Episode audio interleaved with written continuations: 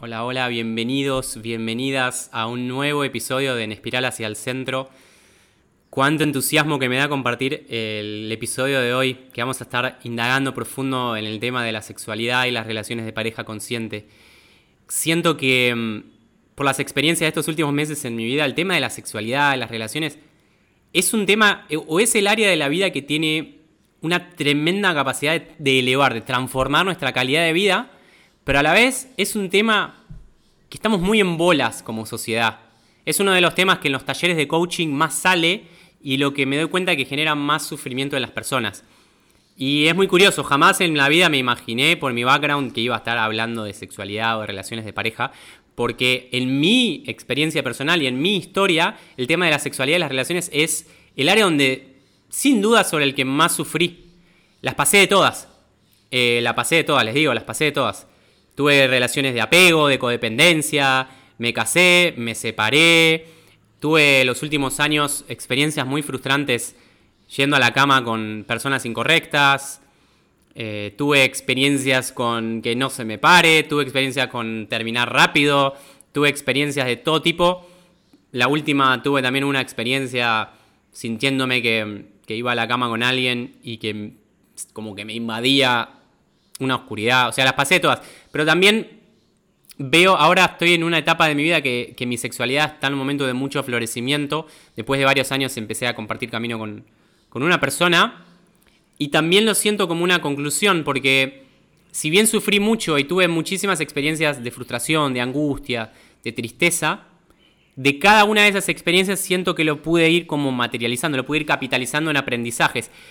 Y lo que me huele a la cabeza es darme cuenta de que nuestra sexualidad y las relaciones de pareja están gobernadas por principios. Están gobernadas por principios que si los ponemos en, en práctica, como resultado nos traen relaciones conscientes, relaciones auténticas, relaciones de libertad, donde hay amor, donde fluye, que son livianas, que permiten el florecimiento de la individualidad de cada una de las partes, que permiten experimentar altos grados de placer, de disfrute, de goce sexual y bueno, tengo esta tendencia, cuando encuentro en mi vida cosas que me funcionan, siento la necesidad de compartirlas con el mundo. Así que mucho, muy, muy entusiasmado de compartir este capítulo, este episodio, este capítulo. La forma en la que me gustaría como, como hablarlo es, siento que el problema número uno o que lo que nos detiene de, experimentar fluidez, de, de tener una sexualidad de placer, de disfrute, tiene que ver con nuestra educación siento que nadie nos educa para la sexualidad, nadie nos educa para las relaciones de pareja. Y como hay un vacío muy grande, ese vacío lo terminan llenando la pornografía, las telenovelas, las películas. Así es como aprendemos, en definitiva, mirando, mirando esas cosas. Mm, y cuando nos hablan de educación sexual, estamos pensando en esa persona que viene a nuestro colegio con un delantal puesto y nos muestra cómo utilizar un preservativo. Siento que estos últimos años, en mi caso, fue muchísimo de educarme y de aprender respecto a este tema, respecto a qué es la sexualidad, cuáles son los principios que la rigen, cuáles son las, cómo, armar relaciones conscientes sanas, cuáles son los principios que rigen las relaciones de conscientes sanas y pasarlos, por, y, pasarlos a la práctica. Porque a veces veo que hay muchas personas que predican o que hablan o que leen muchos libros, pero del tener la teoría a pasarlo en la práctica y aplicarlo, hay un abismo enorme. Me doy cuenta como les decía, ahora que estoy como empezando una fase de mi vida nueva, donde estoy como viajando con alguien, estoy compartiendo un camino, empiezan a aparecer todos los demonios. Empiezan a aparecer todas las sombras, las oscuridades, las heridas, salen a la luz. Entonces, ahí es cuando se vuelve más desafiante, ahí es cuando verdaderamente aparece la valentía, el coraje de, poner en práctica, de encarnar los valores que, que transmito. Y quizás eh, por las cosas que escucho en los talleres de coaching de la gente que viene, que, a la que me toca acompañar, me doy cuenta de que hay ciertas reglas o ciertos principios o cierta falta de educación que, que termina como impactando negativamente en la vida de ellos, que está basado en, una forma disfuncional de ver la vida, una forma disfuncional de, encarar eh, las relaciones con otro y la sexualidad. Así que vamos a hablar de cuáles son las tres errores más grandes que cometemos las personas respecto a las relaciones conscientes y cómo podemos trasladar eso para empezar a crear relaciones conscientes. Conscientes me refiero a relaciones con un otro donde pueda ser livianas, que sean libres, donde haya confianza, donde haya honestidad, donde haya total aceptación, donde la comunicación sea fluida, donde se priorice más la conexión energética, álmica, el amor por sobre netamente el contacto corporal. Antes de meterme ahí, quería tomarme unos segundos para agradecer de corazón a todas las personas que me están mandando mensajitos estos últimos días, que les está gustando el podcast, que les gustó mucho los últimos capítulos. Me llena el corazón y me nutre mucho, ¿no? Sentir que hay mucha gente de otro lado escuchando. Verdaderamente toda la espiritualidad y el mundo de la conciencia a mí me ha cambiado la vida totalmente. Comparado con la persona que era hace unos años a la persona que soy ahora. Soy la misma semilla, pero conectarme con estas ideas, con esta forma de ver el mundo, no sé, potenció de una forma mi, experiencia de abundancia, de plenitud, de disfrute en la vida, que me siento tan afortunado. Y al mismo tiempo es una responsabilidad de compartir este mensaje con la mayor cantidad de personas posibles. Compartirlo, dar servicio, eh, o sea, verme como un canal, como un vehículo hacia otras personas. Así que cuando, cuando el mensaje tiene impacto, cuando el mensaje llega a los oídos y toca los, los corazones correctos, eh, es como una nafta, como un alimento para seguir creando. Así que muchísimas gracias a todos los que se toman el tiempo. Me encanta escuchar sus feedbacks, me encanta los comentarios, me encanta también sugerencias. Hay gente que me escribe para sugerirme nuevas ideas para el, para el podcast. Si es así, me pueden escribir a mi Instagram, leo-navel, con B larga y feliz de, charlar.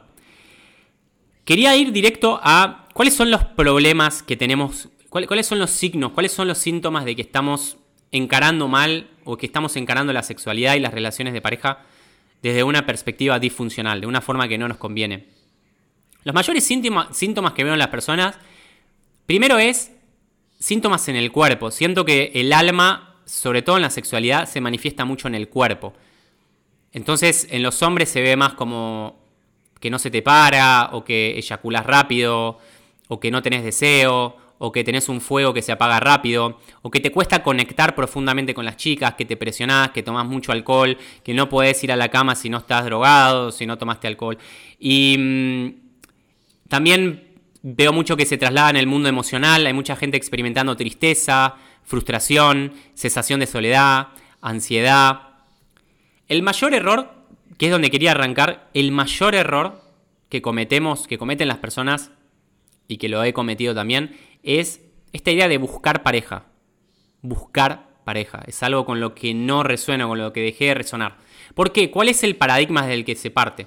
Es como que la cosmovisión es que venimos al mundo partidos, rotos, como si fuésemos una media naranja desgajada.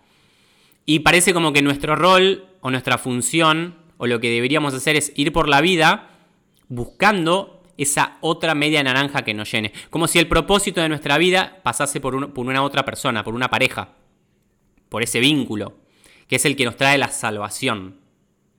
Entonces, ¿qué es lo que pasa? Como que delegamos, le entregamos nuestra razón de ser a una persona, a una otra persona. Como que creemos que la otra persona es nuestra felicidad. Entonces, lo digo por experiencia propia, nos apegamos, empezamos a depender emocionalmente de una otra persona, pensando que ese objeto es el motivo de nuestra felicidad, de nuestra plenitud, de nuestra dicha. No resueno con esta idea de, de buscar pareja. No resuena hace unos años de borré todas las aplicaciones de citas. Siento que esta idea de buscar pareja nace de una falta de amor propio. Es como que no me quiero a mí mismo, como que me siento incompleto, como no me puedo dar el amor, entonces busco que algo de afuera, busco que alguien de afuera me dé el amor que no encuentro en mí mismo. Se siente como un poco así. Es como que se vibra con una energía de necesidad. Y cuanto más necesito algo, menos eso llega a mi vida. Creo que esta idea de buscar pareja se, nos gasta mucha, mucha energía, chicos. Yo me cuenta, veo la cultura, veo, me veo a mí mismo hace unos años, la cantidad de energía que ponía en esta cosa de buscar una pareja, ¿no? Y el tiempo que pasaba en el supermercado de las aplicaciones de citas, o la ropa que me he visto, o a ver la historia que subo en Instagram para ver si voy a hacer, si voy a traer a alguien que me conteste o no. Inclusive los, las actividades que hago, o los eventos a los que voy, hay tanto de nuestra energía, de nuestro foco, de nuestra atención diaria que se pierde en esta idea de buscar pareja. Lo que, lo que pude validar por mi experiencia y lo que a mí me sirvió en un momento de mucha frustración con esta idea de decir, quiero una pareja, quiero una pareja, quiero una pareja, y no encontrar, y frustración tras frustración tras frustración, en un momento me cansé. Dije, ¿sabes qué? Basta de buscar pareja. Me cansé de esta cosa. Dije, de ahora en más voy a enfocar toda mi energía, voy a enfocar toda mi energía en mi propio proceso de sanación personal y amor propio, en mi propio proceso de autoconocimiento. Borré todas las aplicaciones de citas y dejé como energético, fue como un cambio energético. En, en, vez de estar buscando afuera, dije, voy a hacer cosas solamente para cultivar, para trabajar a fondo en amarme a mí mismo.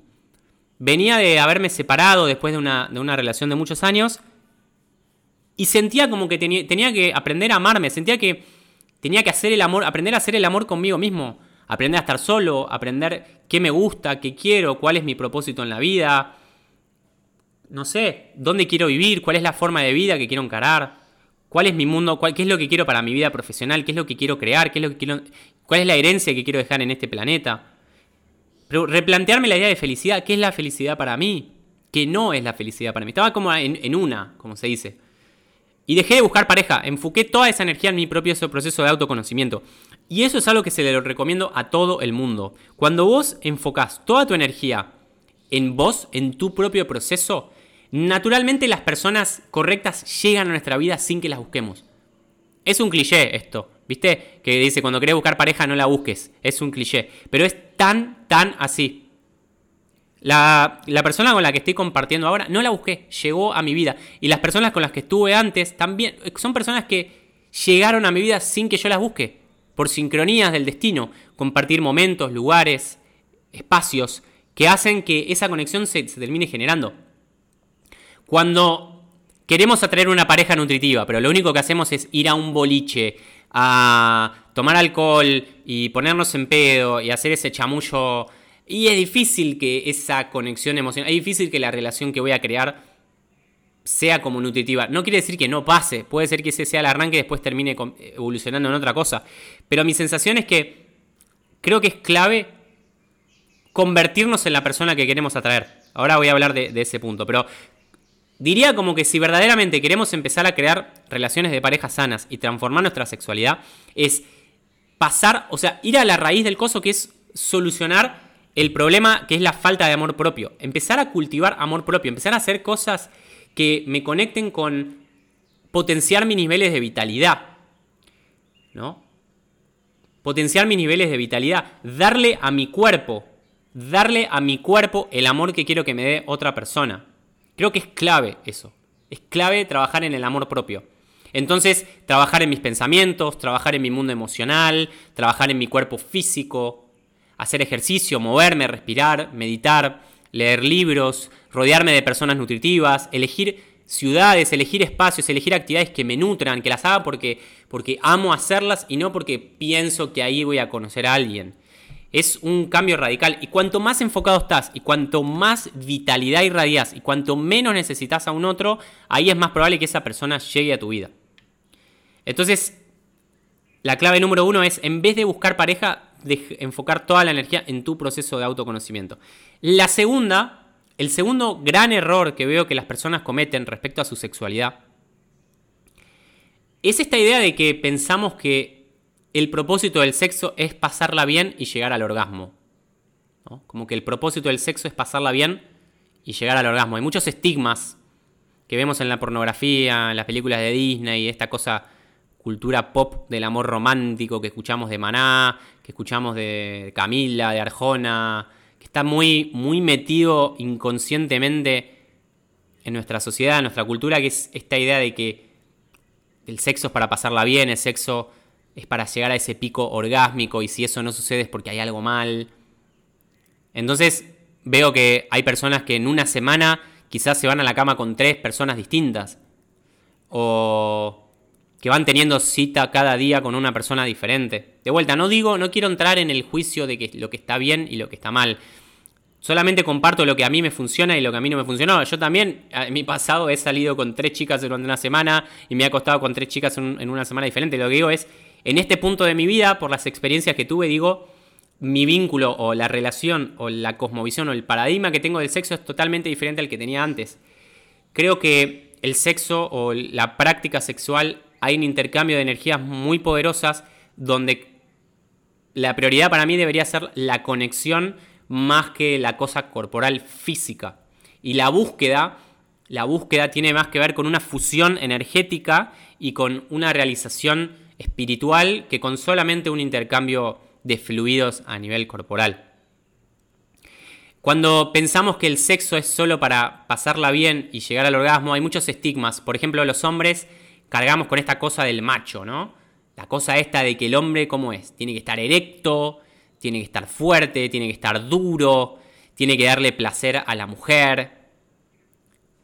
Entonces vamos a la cama con muchísima presión. A mí me pasaba de frustrarme mucho porque, no sé, quizás no se me paraba, porque quizás salía en una cita que la pasaba bien y conectaba con la chica, pero no era una conexión tan grande como para, para ir a la cama. Pero tomaba un poquito de vino y un poquito por la presión social me terminaba acostando, me terminaba viniendo a casa. Y quizás mi cuerpo no respondía. Quizás mi cuerpo no quería como entrar en el mundo energético de esa persona. Entonces me castigaba un montón, sentía un montón de culpa, sentía un montón de frustración porque mi cuerpo no respondía de la forma que debería responder. ¿Qué es lo que me decía? Hay algo mal con vos. Hay algo mal con tu cuerpo, hay algo roto adentro tuyo. Cuando en realidad lo que estaba mal era el lugar de donde estaba encarando la sexualidad. Estaba, las expectativas que tenía eran tan grandes que terminaba frustrando. Creo que el orgasmo es algo que puede ocurrir en el sexo como puede no ocurrir. Hoy, hoy por hoy estoy en un momento donde quizás conecto más con la otra persona con una mirada a los ojos o con un beso que con una penetración. O, no sé, a veces que me quedo mirando a los ojos a mi compañera por 15 minutos y le juro, te juro que lo, que lo que siento en esa conexión, en esa mirada es tan profundo, mucho más profundo que quizás si estuviésemos en la cama desnudos. De vuelta, ¿no? No quiero generalizar solamente como voy compartiendo experiencias que a mí me, van sirviendo. No quiere decir que el orgasmo sea bueno o sea algo malo. Lo que digo es que es clave para cultivar una sexualidad consciente sacar la agenda del medio, ir a la cama sin agenda, sin la expectativa de que algo tenga que pasar o no tenga que pasar. Fluir naturalmente con lo que sea que las energías de los dos estén trayendo. Pero es como que se vuelve como una danza energética. Y si esa danza energética en un momento lleva a que sea un coger duro, físico, eh, no sé, fuerte, intenso, agresivo, bienvenido sea. Y si termina siendo una práctica amorosa, sensible, lenta, respirada, también, también. Pero de vuelta es ir a la cama o ir al compartirse sexualmente sin expectativa de que pase nada. Para esto, en mi experiencia, es clave que esa práctica sexual o, que esa práctica esté con un compañero o una compañera que esté en el mismo plano, porque si vos tenés esta idea de no tener expectativa, de fluir, de respirar, de mirarse a los ojos, y tu compañero lo único que quiere es fumarse un porro y coger eh, perrito y acabar a los dos minutos, está bien también. Lo que digo es que tiene que que creo que la comunicación con el compañero de lo que queremos y lo que buscamos en el intercambio sexual es algo que debería darse. Debería darse o estaría bueno que pase. De vuelta, en mi caso es muy importante las personas con las que nos rodeamos. Entonces, si vos querés cultivar una sexualidad consciente, pero lo único que haces es ir a emborracharte al boliche, es difícil encontrar una persona que quizás esté así. Pero si vos elegís contextos, lugares conscientes, comunidades, espacios, gente que esté en el yoga, en la meditación, en el tantra, quizás es mucho más probable que la persona correcta llegue.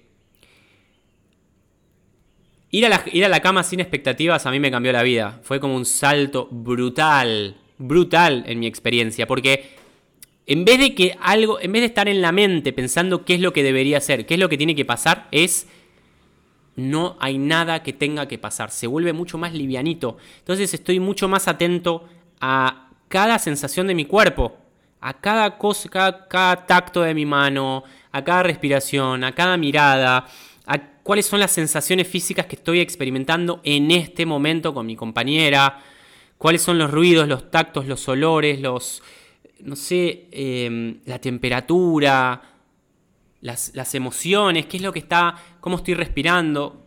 Voy como estando mucho más presente en el cuerpo en lo que lo que necesito a cada rato. se vuelve una experiencia mucho más placentera cuando, cuando fluimos en el sexo sin expectativa de que pase nada. A mí no me funcionó ir a la cama con personas con las que no conecto. Es algo muy personal, sé que hay gente que lo puede hacer, a mí me pasa que si no siento una conexión con la otra persona me cuesta mucho intercambiarme sexualmente. Siento que para mí el sexo, la práctica sexual se intercambian energías demasiado poderosas, tienen la capacidad de sanarnos, tienen la capacidad de destruirnos. También creo que cuando entramos en determinadas fases espirituales y avanzamos en el camino de cultivar amor propio y nos sentimos bien con nosotros mismos y dejamos de necesitar estar con un otro, también es como que nos volvemos más selectivos. Es decir, che, si voy a traer a alguien en la cama es porque verdaderamente elijo a esa persona, porque verdaderamente quiero a esa persona y, conecto de verdad con esa persona. Porque si no, si no siento esa conexión, no necesito estirarme o, romperme a mí mismo con una persona que no me va a nutrir, con la que después de llegar a ese pico orgánico y a ese placer instantáneo me voy a sentir angustiado, triste, desconectado. Entonces, lo, que, lo que digo es, un gran aprendizaje para mí en este tema de la sexualidad es priorizar a una persona por la conexión, buscar la conexión, buscar, buscar, o sea, charlar, no que sea vernos, conectamos, nos damos un beso y vamos a la cama, charlar, compartir, estar con la persona, hacer cosas. La comunicación siento que es un aspecto clave, buscar esa conexión. Me he pasado de ir a la cama con personas con las que no sentía una conexión tan profunda y terminaba siendo como un momento, un momento muy frustrante. En el acto sexual, chicos, He tenido un montón de realizaciones que no llegué en estados de meditación, que no llegué en estado en, medicina con ayahuasca. Verdaderamente sentí una fusión tan grande con el Dios, con el todo, con el Brahma, con el Creador, al estar compartiéndome sexualmente con, con, con alguien desde esta perspectiva. Es tanta la información, la data que llega que verdaderamente siento que es una lástima que haya personas que pasan por esta vida sin sentirlo, sin experimentarlo. Y, es solamente un error de falta de información, es algo que se puede curar de forma muy simple, aplicando las cosas correctas. Pero de vuelta, el principio básico acá es el sexo o la práctica sexual no hay agenda. Ir a la práctica sexual sin que haya expectativa de que pase algo. Simplemente fluir con la otra persona, con lo que sea que estés sintiendo eh, en ese momento. Hay un tercer error muy común que veo que las personas cometen y que cometí a la hora de elegir un compañero y crear una relación de pareja con un otro.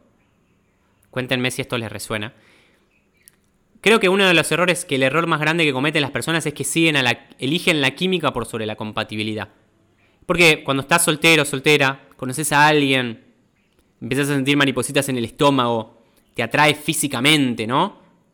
Sentís esa, esa calentura que te lo querés comer crudo, te la querés comer cruda, te la querés llevar a la cama, querés tenerla desnuda, desnuda enfrente tuyo. Y sentimos como esas mariposas en el estómago, ese calor genital. Y muchas veces la química es una muy mala, seguir la química es una muy mala receta a la hora de elegir un compañero o una compañera. Porque la química, la emoción, es algo que va variando, es algo que varía mucho, es muy estacional. La emoción es algo que fluctúa muchísimo durante el día, durante la semana, durante los meses, en función, chicas, en función de tu ciclo menstrual, en función de, la, de si es verano, si es invierno, si es otoño, en función de mi estado de ánimo, en función de cómo están los planetas, en función de cómo está mi profesión, en función del lugar en el que estoy viviendo. Hay tantas variables que determinan nuestra emocionalidad que no podemos elegir a una persona basada en la emocionalidad. Mucho más importante para mí es la compatibilidad. Palabra mágica que se usa muy poquitito. Compatibilidad. Siento que el mayor rasgo o la mayor... Lo que más busco en una compañera es ser compatibles en los caminos. ¿A qué me refiero con la compatibilidad? Es compartir los mismos valores, compartir las mismas creencias, compartir el mismo estilo de vida, la misma visión de futuro, estar arraigados en lo que queremos para la vida, en las misiones que tenemos. ¿no? Creo que que los caminos estén, estén alineados es lo más importante. La química, obvio que tiene que estar. Siento que para elegir un compañero o una compañera tiene que haber esa conexión de corazón, de mente y también tiene que haber una conexión genital. Es un rasgo súper importante. No estoy diciendo que la química haya que dejarla de lado y que te pongas como que elijas una amiga a un amigo como compañero. No, no estoy diciendo eso. Lo que estoy diciendo es que el error que caemos muchas veces es que cuando tenemos esos romances que conectamos químicamente con una persona y sentimos que conocemos a esa persona de toda la vida y que hay una conexión álmica.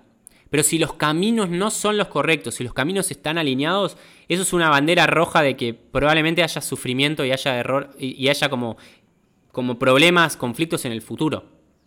Mi sugerencia es no necesariamente por conectar sexualmente con alguien y tener un periodo de conexión química sexual, quiere decir que ese sea un compañero de camino honrar, disfrutar, respetar el momento de compartir con esa persona lo que sea que tengamos que compartir, pero también dejar ir, dejar que fluya, dejar que cada uno siga el camino cuando sea el momento de seguir el camino. Y lo mismo lo opuesto, cuando sí siento que la persona es compatible, cuando sí estoy alineado a la visión de futuro, cuando veo que, que estamos caminando juntos, que podríamos ser buenos compañeros, tener el coraje de abrir el corazón y decir sí, estamos alineados. A veces tenemos este mecanismo de que por miedo buscamos la paja, eh, ¿no es? Buscamos, eh, buscamos el pelo al huevo. No, bueno, estamos alineados acá, pero acá no estamos alineados. Entonces, tener esa, tener esa cierta liviandad o esa flexibilidad o ese coraje para abrir el corazón y elegir personas que quizás no son lo que soñábamos o no son lo que el ego quisiese, no son lo que nuestras familias pensaría que es lo ideal, pero que nuestra alma está eligiendo, que nuestra alma encontró tener esa valentía. Y lo digo por experiencia propia, ahora que, que volví a conectar con alguien, que estoy compartiendo camino, aparecen todos los miedos. Cuando hay alguien que sí hace clic, cuando hay alguien que sí está alineado, aparecen todos los miedos. Aparecen, no, bueno, pero esto, no, bueno, pero lo otro. Se disfrazan todas las sombras. Y ver las sombras como la oportunidad de crecimiento. Creo que gran parte de, la razón por la que a nivel álmico, energético, elegimos tener pareja o elegimos un compañero o una compañera para caminar, es porque en las relaciones íntimas es donde más posibilidad tenemos de sanar, donde más, donde más nos vemos a nosotros mismos, donde más se despiertan las heridas. Y hay que tener mucha valentía para elegir compartir con otra persona y de, y de un lugar de conciencia. Y cuando digo de conciencia es ver la herida como es una herida mía y no como una sombra o no como algo de la otra persona. No reaccionar ante una situación de conflicto como que la otra persona me está haciendo, sino encararlo desde la responsabilidad personal radical. Cada situación de la pareja, cada situación del vínculo que no me gusta, que me genera celos, que me genera una angustia o que me genera tristeza o que me despierta un enojo, no está en la otra persona, no es lo que la otra persona hizo, es lo que a mí me está generando ese evento neutro que me está trayendo la otra persona. El error que cometen muchos que genera tanto drama y tanto conflicto en nuestra sociedad es que reaccionamos automáticamente como que el otro nos está haciendo, castigamos al otro, es como que le golpeamos al espejo, nos peleamos contra el espejo. La posibilidad de sanación y de expansión espiritual se abre cuando vemos cada situación que no me gusta en la pareja, en el vínculo, como una oportunidad de sanarme, como una oportunidad de, activar y de sanar una herida de mi pasado. Entonces es clave verlo de esta manera, es fundamental, es una de las reglas básicas para mí de, la forma de la crear relaciones, relaciones de compatibilidad con otros. Entonces resumo las, tres errores más comunes que, que veo. El error más común de buscar pareja, el error de creer que el sexo es para pasarla bien y llegar al orgasmo, o es solo para pasarla bien y llegar al orgasmo, no quiero decir que no, que no se pueda pasar bien y se pueda llegar al orgasmo. Y la tercera es, a la hora de elegir un compañero o una compañera, priorizar la química por sobre la compatibilidad. Siento que es muy importante cultivar esta mentalidad de es más importante la compatibilidad que la química. La compatibilidad es lo que sostiene el vínculo a largo plazo, la química es una emoción de corto plazo que es fugaz. Ahora uno quizás está escuchando y dice, Leo, te entiendo, vos, vos porque sí, vos porque esto, vos porque lo otro, pero, pero la gente a veces en los talleres de coaching me dice, pero, pero vos no me conoces a mí, pero vos no sabes mi historia, ¿no? Me caen con esa. Entonces quería aprovechar para compartir cuáles son algunas claves que tenemos para cultivar sexualidad. ¿Cómo podemos hacer para cultivar amor propio? Se habla mucho del amor propio, está medio de moda. pero nadie dice cómo hacerlo, qué es esto del amor propio y cómo hacerlo. Creo, en mi experiencia personal, el amor propio tiene que ver mucho con elegir en mi día a día decisiones que están basadas en mi propio deseo, decisiones que están basadas en lo que a mí me haría feliz por sobre lo que otras personas esperan de mí, por sobre la que mi familia espera de mí, por sobre lo que mis padres esperan de mí, por sobre lo que la sociedad me dice que debería hacer. Amor propio para mí es alinearme con lo que mi alma me está diciendo que es la felicidad. Hay mucha gente que me escribe porque ven que viajo, ven que estoy viviendo en la India, ven que, hace tres años ando con la mochila y todo eso. Y se sienten muy inspirados por mí. A veces me dicen, ay, cómo me encantaría tener tu vida, cómo me encantaría viajar. Eh, sueño poder hacer eso algún día. Entonces yo lo que leo ahí es que es una persona que su alma, su espíritu, su ser más elevado, como no sé cómo ponerlo, esa parte de la persona que es luminosa, que quiere esa expansión, que quiere esa felicidad, le está hablando, pero lo que veo es que hay otra parte que la persona le da más poder, que es su mentalidad, que es su ego. Dice, ay, me encantaría ir viajando, pero no puedo pero no soy capaz, pero no tengo la fuerza, pero no tengo el dinero. Pero aparecen todas las excusas, todos los miedos, todos los motivos, las razones por las que no lo puedo hacer. Para mí, cultivar amor propio tiene que ver con empezar a tomar decisiones basadas en lo que verdaderamente me haría feliz. Por eso digo que la felicidad es una elección de cada día. La felicidad no es algo, una palabra neo hippie, ay, que suena muy bonita, que me siento a meditar 10 minutos al día y voy a ser feliz. Creo que la felicidad es una elección que hacemos de cada día cuando elegimos priorizar nuestra felicidad por sobre lo que la sociedad, mi familia, mi pareja, mis amigos esperan de mí. Es, es 100% de la relación que yo tengo con mí mismo, no con la relación que tengo con los demás. Para cultivar amor propio, creo que la base, o para empezar, lo que a mí me sirvió es poner todo el foco en descubrir cuál era mi propósito de vida. En el momento de, mayor crisis personal, que me sentía que cuando me separé, me divorcié, dejé la empresa que tenía en Buenos Aires, me fui de Buenos Aires, dejé mi departamento, regalé todo, tiré, pateé el tablero y me puse a viajar. Lo, lo, que más me ayudó en esa época es poner toda mi energía en descubrir cuál es mi propósito de vida, cuál es mi misión. ¿Qué es lo que mi alma, qué es lo que mi espíritu vino a manifestar? ¿Cuál es el mensaje que mi alma quiere entregarle a la tierra en esta existencia? Ahí el coaching fue de muchísima ayuda. El coaching fue la herramienta que me ayudó más en esa etapa. El coaching y la meditación fueron dos herramientas que me sacaron de ese pozo. Eh, aprovecho para compartir que eh, el 18, 19, 20 de noviembre voy a estar dando un retiro de coaching online para personas que quieran reconectar con esta pasión y transformar su sexualidad. Si te, mm, si te gustaría, si te hace sentido, te voy a dejar un link en la descripción de este capítulo para que puedas ver más.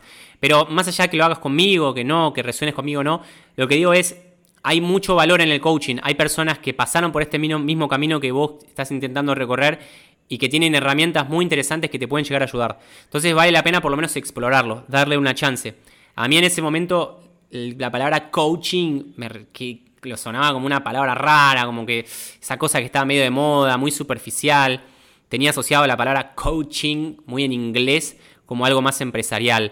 Y hay modelos de coaching que son cero empresariales.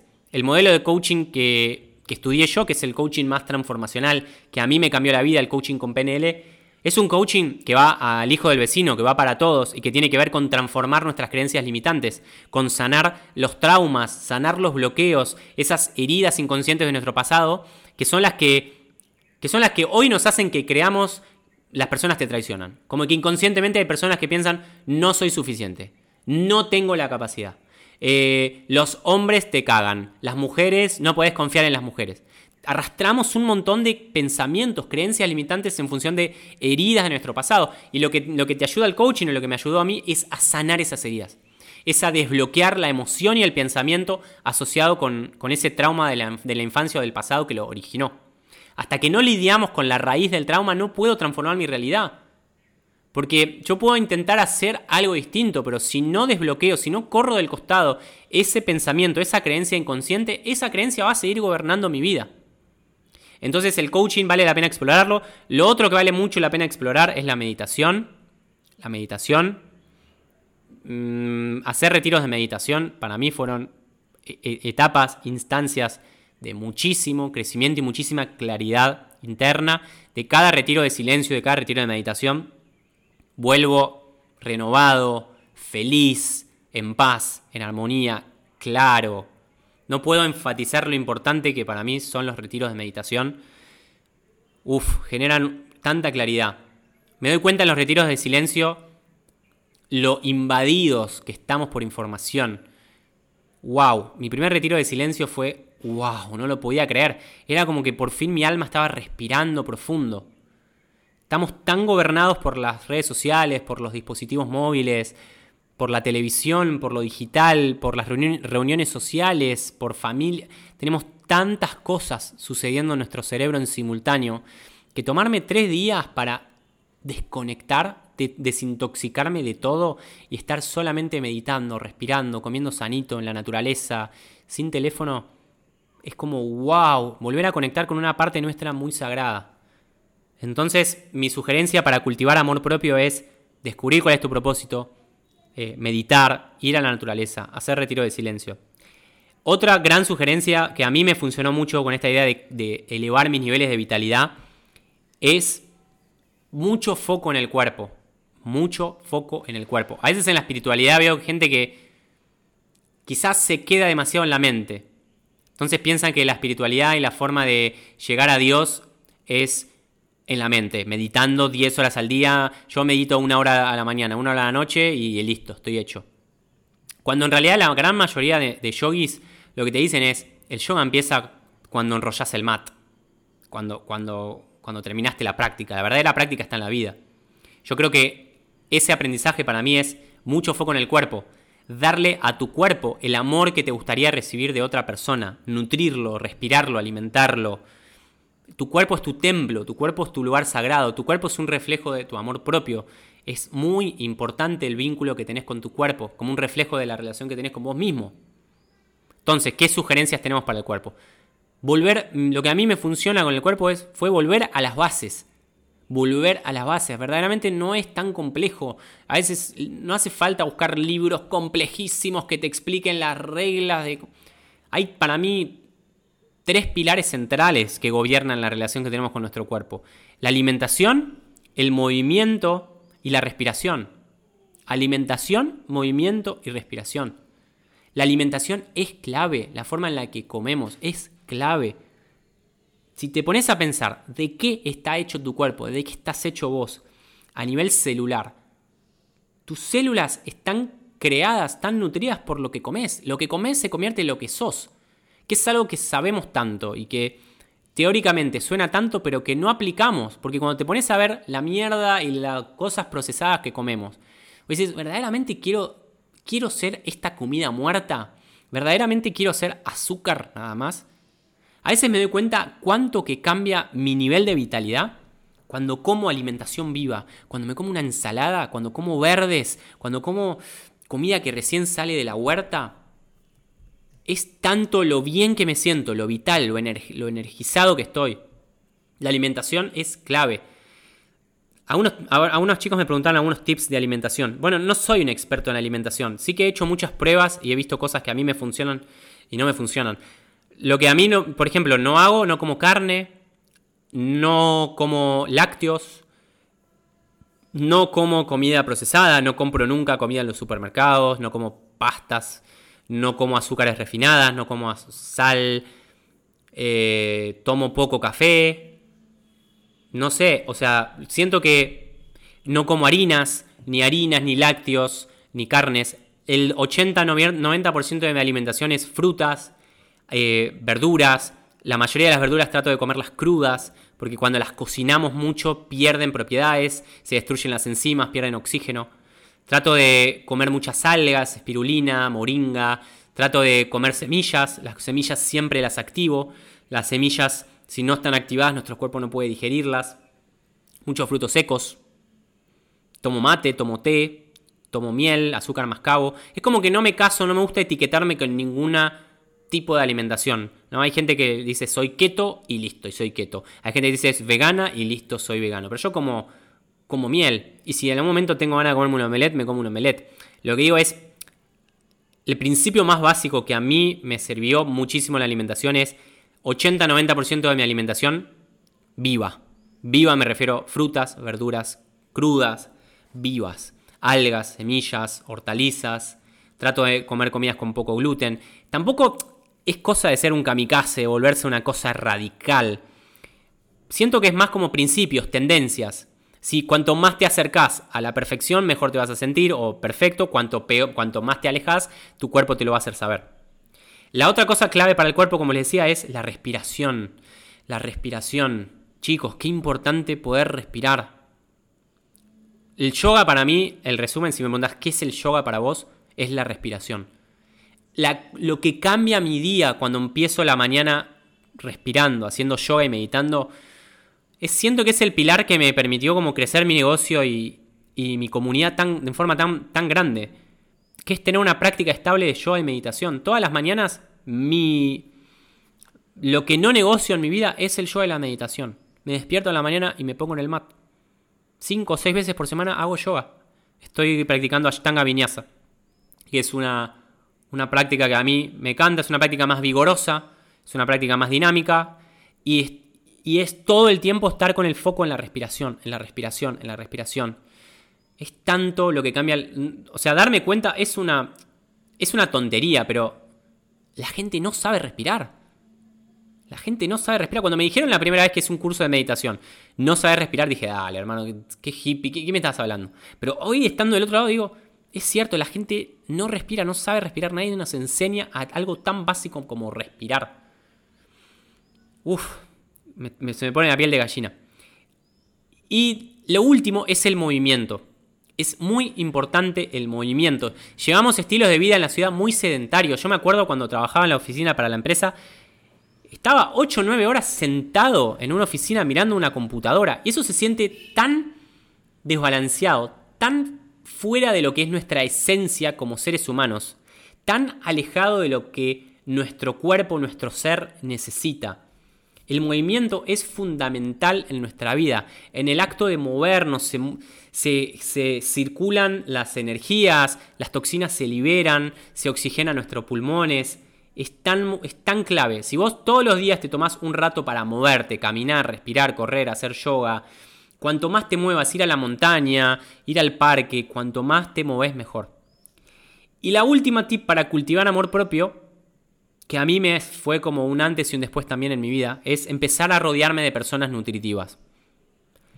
Esto es algo que veo mucho también cuando empezamos un camino de conciencia, cuando nos metemos en la espiritualidad. Lo difícil acá es que cuando nos despertamos y empezamos en el camino del autoconocimiento hay mucha gente que amamos que quizás no nos va a seguir no todos, no siempre que nosotros no podemos hacer nada para que otros se despierten. Es un proceso muy personal que llega en el momento que a cada alma, cada ser le tiene que llegar. Yo me desperté, tuve un momento de darme cuenta, empecé a meditar, empecé como a hacer retiros y mi ex mujer no. Ella no resonaba, no estaba en esa, no quería dejar de comer carne, no quería dejar de mirar telenovelas, quería seguir tomando alcohol, quería seguir manteniendo el mismo estilo de vida los estilos de vida se empezaron a abrir, las prioridades se empezaron a abrir y terminó como dándonos cuenta de que íbamos por caminos separados. Fue un momento de muchísimo sufrimiento aceptar de que mi camino era diferente al camino de la persona con la que me había casado. Pero también veo que esto le pasa a muchísimas personas. Hay muchos que lo que hacen es se quedan aferrados a esa relación. Creen que el amor es amor para toda la vida, se quedan aferrados. Y terminamos rodeándonos de personas que nos tiran para abajo. Por miedo a soltar, por miedo a abrazar lo incierto, por miedo a seguir nuestro camino, por miedo a quedarnos solos, nos terminamos apegando, nos terminamos aferrándonos, aferrándonos a relaciones que ya están muertas, a relaciones que ya no nos nutren, a relaciones que ya no nos tiran para arriba, que no nos inspiran. ¿Cómo te das cuenta de que estás rodeado de personas nutritivas? Porque cada vez que te juntás con esas personas te vas elevado, te vas inspirado, te vas motivado, te cagas de risa, se siente liviano. ¿Cómo te das cuenta que estás con personas tóxicas? Porque te, drena, te vas agotado, estás esperando que termine. Estás haciéndolo más por compromiso y por obligación y por un genuino deseo de querer compartir tiempo y espacio con esa persona. Entonces, este último tip para cultivar amor propio es rodearte de personas nutritivas. Tener el coraje, tener la valentía de soltar relaciones que no te nutren, relaciones que son densas, relaciones que son pesadas y empezar a pasar tiempo con personas que sean nutritivas. Viajar es una excelente forma para mí de resolver este punto. A mí venir a la India, viajar, irme de Buenos Aires, empezar a, visitar comunidades conscientes, fue un antes y un después. Empezar a conectarme con otras formas de ver la vida, conectarme con la comunidad internacional, darme cuenta de que la forma que tenía de vivir no es la forma, no es la forma de todos, de que hay otros modelos de vida, hay otros principios, hay otras reglas que rigen la vida de otras personas, otras culturas. Es clave eso, porque te das cuenta también de que, del, del condicionamiento que recibiste. Poder contrastar con personas que viven de forma distinta me hacen dar cuenta del condicionamiento que tengo, del condicionamiento que traigo. Y me doy cuenta también de que lo puedo cambiar. Ah, esto fue un condicionamiento que recibí. Esto es una programación que vino en función de la familia, la escuela, el momento histórico, el lugar en donde nací.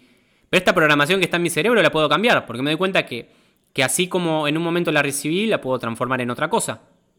Y si esta persona piensa de otra forma diferente y veo que esta persona cosecha este resultado de abundancia, quizás tengo que alinearme con lo que esa persona está haciendo. haciendo. Quizás tengo que modelar la forma en la que esa persona piensa y actúa.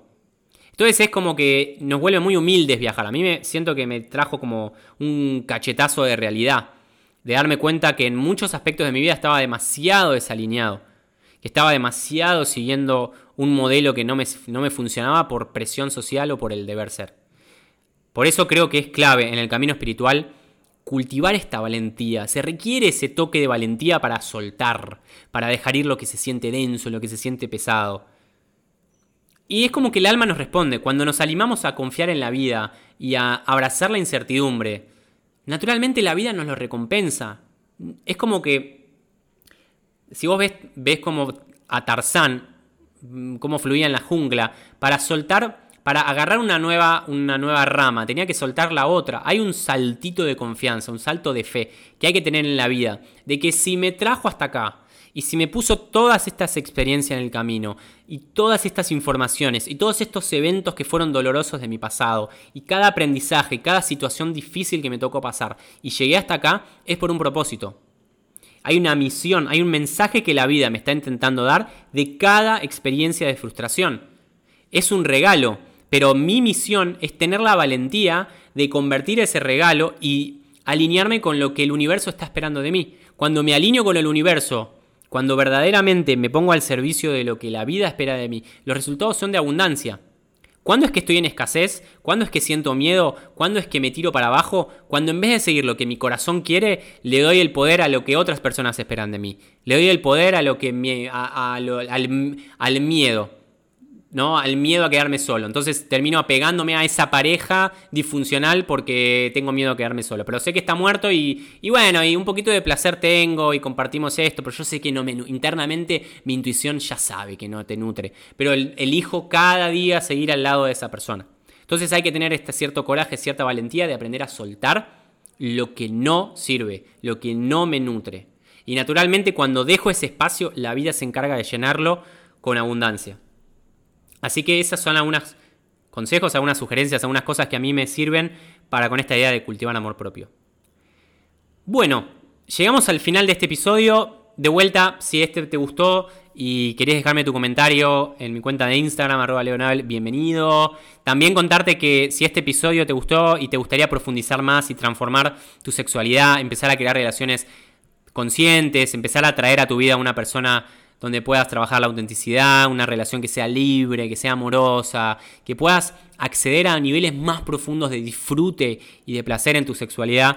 Contarte, recordarte que 18, 19, 20 de noviembre voy a estar compartiendo un retiro online de coaching inmersivo, transformacional, donde vamos a trabajar profundo en que puedas transformar la relación que tengas con vos mismo, que puedas reconectar con tu pasión y empezar a crear vínculos nutritivos. Así que invitado a revisarlo, te voy a dejar el link en la descripción para ver más. Muchísimas gracias por haber compartido este ratito conmigo. Espero que esto te haya servido y si tenés ganas te pido, te invito a que me dejes tu comentario de qué es lo que te quedó este capítulo, qué es lo que te llevas. También hay gente que me cuenta un poco de su historia, me encanta charlar con la gente, así que ahí te dejo la invitación abierta y el canal abierto para que si la sentís nos pongamos a charlar. Te mando un abrazote enorme, que florezca la luz y nos vemos en el próximo episodio.